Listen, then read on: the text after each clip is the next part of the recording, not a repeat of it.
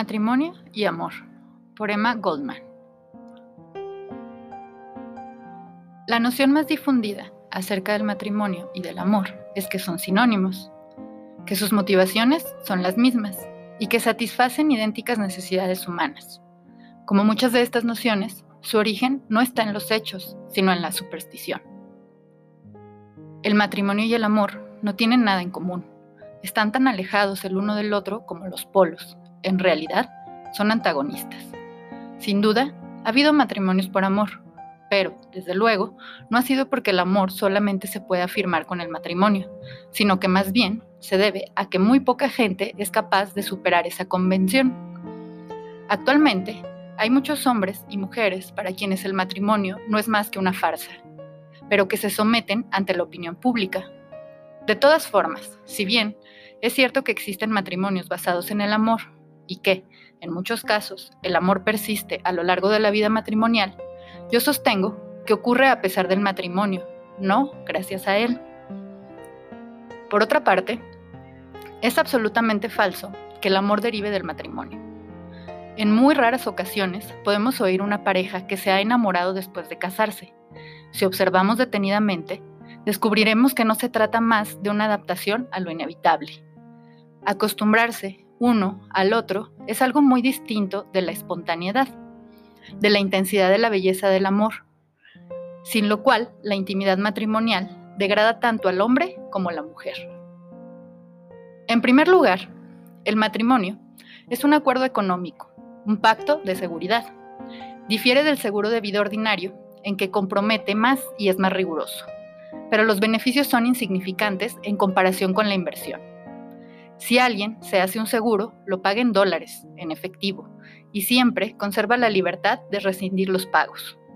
En cambio, el premio de una mujer es su marido. Lo paga con su nombre, su intimidad, su propio respeto, su vida, hasta que la muerte lo separe. El seguro del matrimonio condena a la mujer a una larga vida de dependencia, de parasitismo, de total inutilidad, tanto desde el punto de vista individual como social. También el hombre paga un tributo, pero se mueve en un ámbito más amplio y el matrimonio no lo limita tanto como la mujer. Siente la presión de las cadenas casi exclusivamente en el aspecto económico. El lema que Dante escribe sobre el portal del infierno se aplica con idéntico vigor al matrimonio. Abandonad toda esperanza los que aquí entréis. Solamente los muy estúpidos podrán negar que el matrimonio es un fracaso Basta con leer algunas de las estadísticas sobre divorcios para darse cuenta que es realmente una frustración demasiado amarga. Tampoco sirve el estereotipado argumento filisteo de que la negligencia de las leyes del divorcio y la creencia de la liberación de la mujer son los factores determinantes para que, primero, uno de cada 12 matrimonios se divorcia. Segundo, a partir de 1870, los divorcios han aumentado en una proporción de 28 a 73 por cada 100.000 habitantes.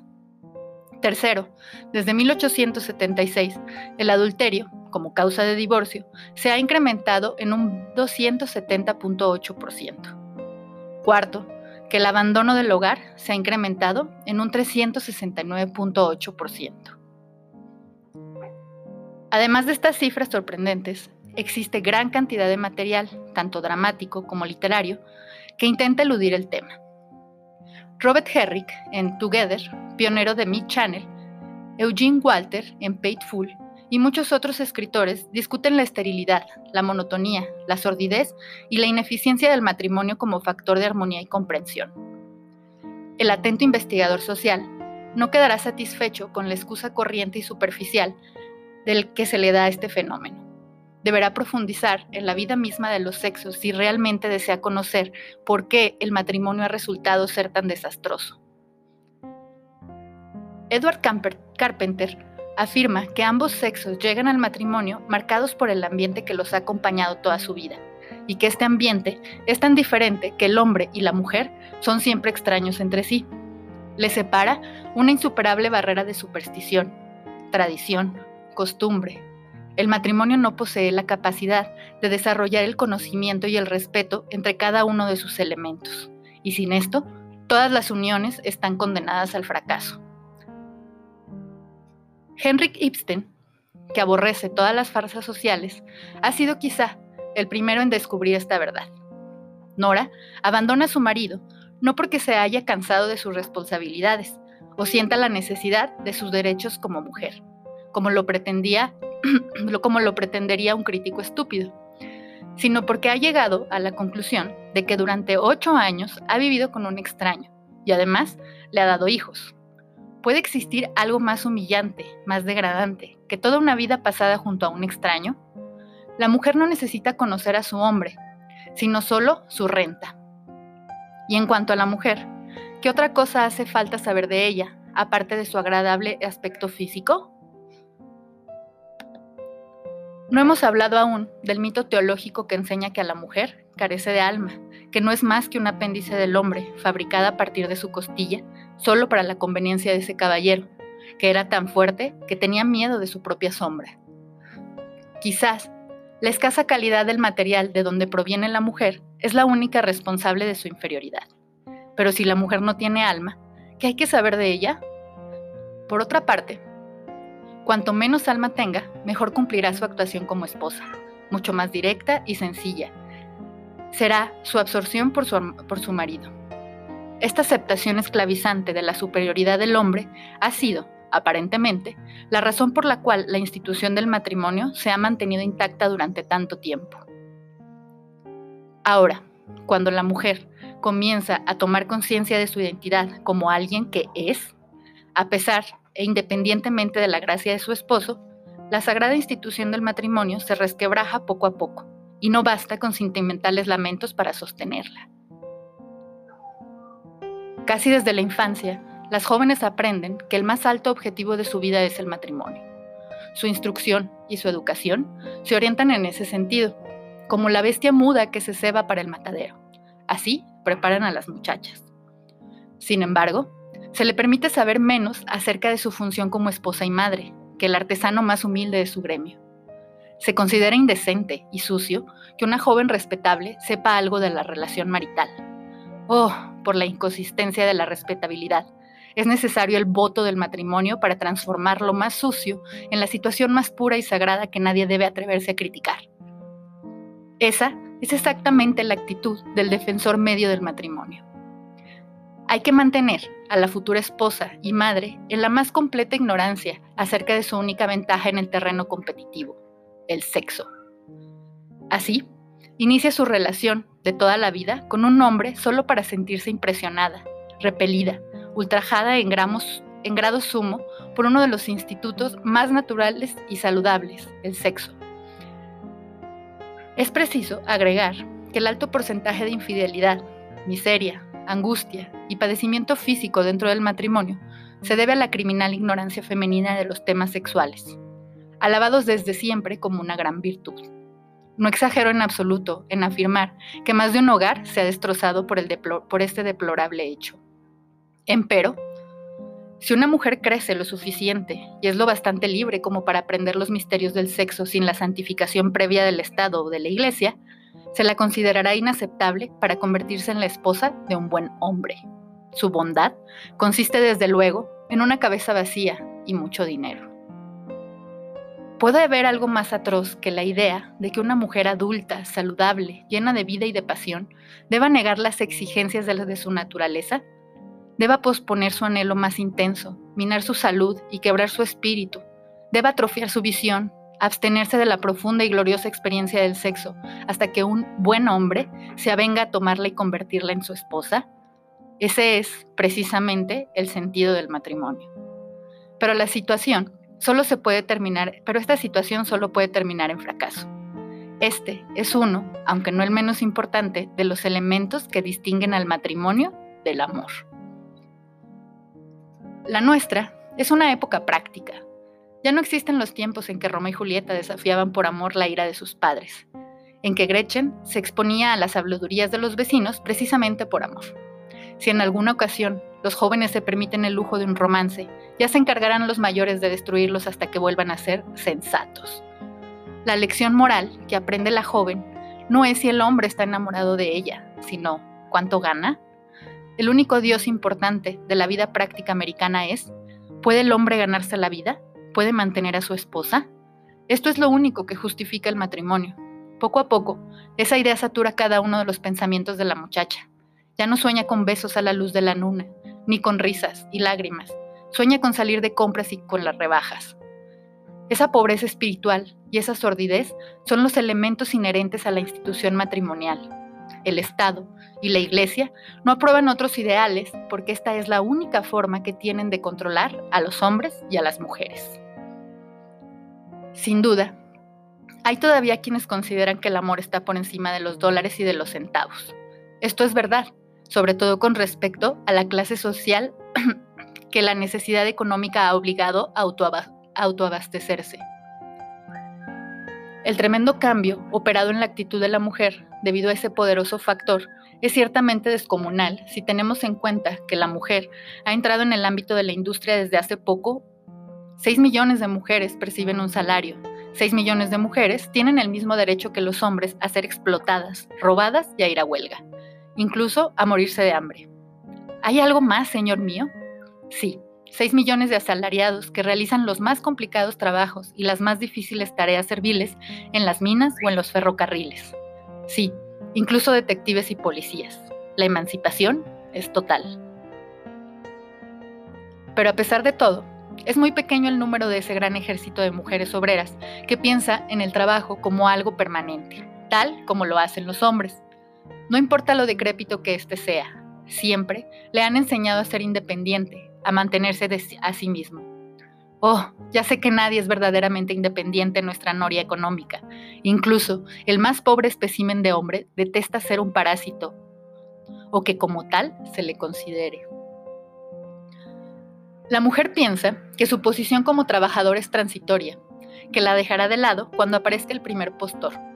Esta es la razón por la cual es infinitamente más difícil organizar a las mujeres y no a los hombres. ¿Por qué habría de afiliarme a un sindicato? Pronto me casaré y tendré un hogar.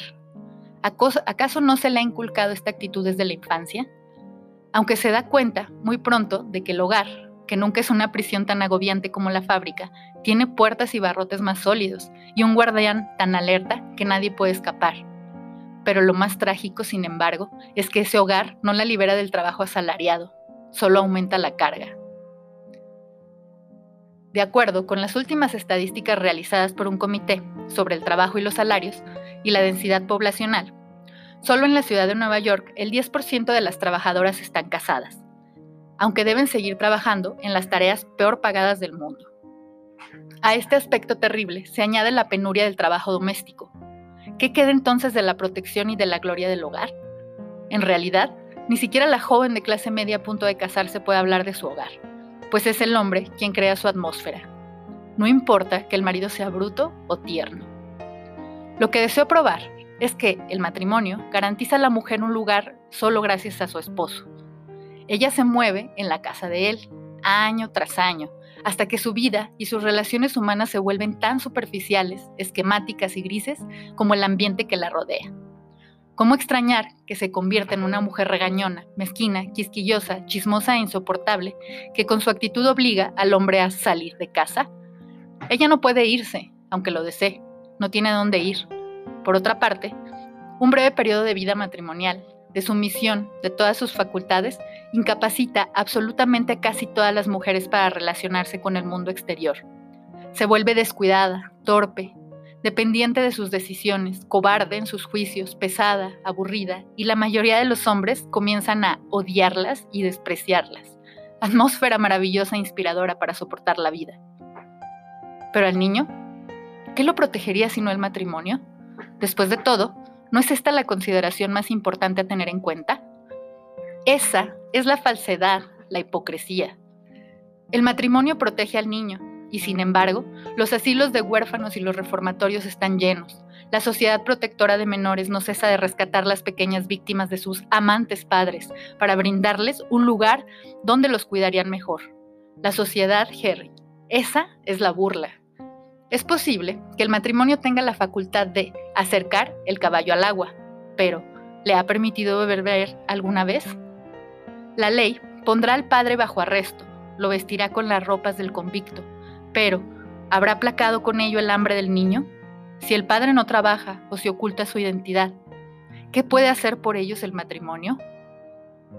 Invoca la ley para conducir al hombre delante de la justicia, para dejarlo seguro tras las puertas cerradas. Sin embargo, su trabajo no lo aprovechan los niños, sino el Estado. El niño recibe solo una memoria frustrada de los despojos de su padre. En cuanto a la protección de la mujer, ahí reside precisamente la maldición del matrimonio. No en que la proteja realmente, sino en que la sola idea es repugnante, es una atrocidad y un insulto a la vida. Es tan degradante para la dignidad humana que basta por sí sola para condenar para siempre a esta institución parasitaria. Se asemeja a esa otra situación paternalista, el capitalismo, que priva al hombre de su derecho de nacer, atrofia su desarrollo, envenena su cuerpo, lo mantiene en la ignorancia, en la pobreza y en la dependencia, para luego crear instituciones de caridad que consumen el último vestigio de amor propio del hombre. La institución del matrimonio convierte a la mujer en un parásito absolutamente dependiente, la incapacita para la lucha por la vida, aniquila su conciencia social, paraliza su imaginación y le pone luego su graciosa protección, que en realidad no es sino una trampa, una parodia del carácter humano. Si la maternidad es la realización más completa de la naturaleza femenina, ¿qué otra protección necesita si no es amor y libertad? El matrimonio corrompe, violenta y corroe esa realización. ¿No dice acaso a la mujer, solo si me consigues tendrás la vida eterna? ¿No la condena acaso a la represión? ¿No la degrada y la deshonra si se rehúsa a comprar su derecho a la maternidad vendiéndose previamente? ¿No es acaso el matrimonio la santificación de la maternidad, aun si es concebida con odio y con compulsión? Y más aún, cuando la maternidad es una elección libre, por amor, por éxtasis, por pasión desafiante, ¿no coloca acaso una corona de espinas sobre la cabeza inocente y escribe con letras de sangre el abominable epíteto bastardo? Aunque el matrimonio tuviera realmente todas las virtudes que se le atribuyen, sus crímenes contra la maternidad lo excluirían para siempre del reino del amor. El amor, el elemento más fuerte y más profundo de la vida, el precursor de la esperanza, de la alegría, del éxtasis, el amor que desafía todas las leyes, todas las convicciones, el amor, el más libre, el más poderoso de los forjadores del destino humano. ¿Cómo es posible que esa fuerza totalizadora sea sinónimo de matrimonio? Esa pobreza mezquina, hierba mala engendrada por el Estado y la Iglesia? ¿Amor libre? Como si el amor pudiera no ser libre. El hombre ha comprado cerebros, pero todos los millones del mundo no han podido comprar el amor. El hombre ha sometido los cuerpos, pero todos los poderes de la tierra han sido incapaces de someter al amor. El hombre ha conquistado naciones, pero ningún ejército ha podido conquistar el amor. El hombre ha encadenado y ha limitado el espíritu, pero delante del amor se ha visto absolutamente desamparado. Elevado en su trono, con todo el resplandor y pompa, su oro puede gobernar, pero se siente pobre y desolado cuando el amor lo abandona. Y si permanece, la choza más pobre se torna cálida e irradia vida y color. El amor posee el mágico poder de convertir al mendigo en rey. Sí, el amor es libre, no puede vivir en otra atmósfera, en la libertad se entrega sin reservas, abundante, total. Cuando el amor echa raíz, no hay leyes, ni estatutos, ni tribunales en el universo capaces de arrancarlos del suelo. Y sin embargo, si el suelo es estéril, ¿cómo podría el matrimonio volverlo fértil? Es como la última lucha desesperada de la vida efímera contra la muerte. El amor no necesita protección, Él es la protección. Cuando engendra la vida, ningún niño es abandonado, ni está hambriento ni famélico por falta de afecto. Sé que esto es cierto. Conozco mujeres que han sido madres en libertad, con el hombre que amaban. Muy pocos niños dentro del matrimonio gozan del cuidado, de la protección, de la devoción que es capaz de brindar una maternidad libre. Los defensores de la autoridad temen el atrevimiento de esta maternidad libre, no sea que les robe su víctima, ¿Quién lucharía en las guerras? ¿Quién crearía las riquezas? ¿Quién sería policía, carcelero, si la mujer rechaza la educación indiscriminada de los niños? La raza, la raza, grita el rey, el presidente, el capitalista, el sacerdote. Hay que preservar la raza aunque se degrade a la mujer en un estado de máquina, y la institución del matrimonio es la única garantía contra este pernicioso despertar sexual de la mujer. Pero son vanos todos estos esfuerzos por mantener un estado de cautiverio Son vanos también los edictos de la Iglesia, los enloquecidos ataques de los gobernantes. Es inútil incluso el brazo de la ley. La mujer no desea seguir formando parte de la producción de una raza de seres humanos enfermos, débiles, decrépitos, miserables, que ya no tienen ni fuerza ni coraje moral para librarse del yugo de la pobreza y de la esclavitud. Desea, en cambio, pocas y mejores criaturas, engendradas y educadas en el amor, a través de la libre elección, no por compulsión, como lo impone el matrimonio. Nuestros pseudomoralistas deben aprender el profundo sentido de responsabilidad hacia el niño, pues el amor ejercido en libertad se ha despertado en el pecho de la mujer, que preferiría renunciar para siempre a la gloria de la maternidad antes que crear una vida en una atmósfera que solo respira destrucción y muerte. Y si se convierte en madre, esperar dar su hijo lo más profundo y lo mejor que se puede abrigar. Crecer con el niño es su lema, Sabe que solo así puede ayudar a construir una verdadera masculinidad y una auténtica feminidad. Ibsen debió tener presente la imagen de una madre libre cuando retrató con maestría a la señora Alvin. Ella fue la madre ideal porque pudo superar el matrimonio y todos sus horrores, porque pudo romper sus cadenas y liberar su espíritu, hasta recuperar su personalidad, más generada y fortalecida.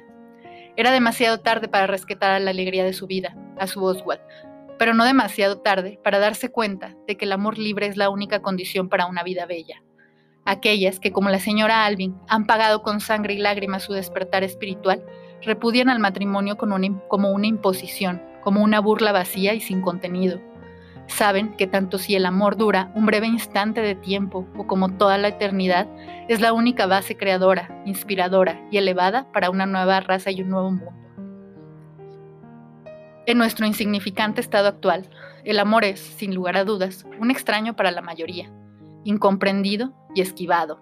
Apenas echa raíces y si lo hace muy pronto se marchita y muere. Su delicada fibra no puede soportar la tensión de nuestro agobio diario. Su espíritu, demasiado complejo, no puede adaptarse a la trama viscosa de nuestra textura social. Llora, gime y sufre con aquellos que lo necesitan, pero que no son capaces de elevarse a la cumbre del amor.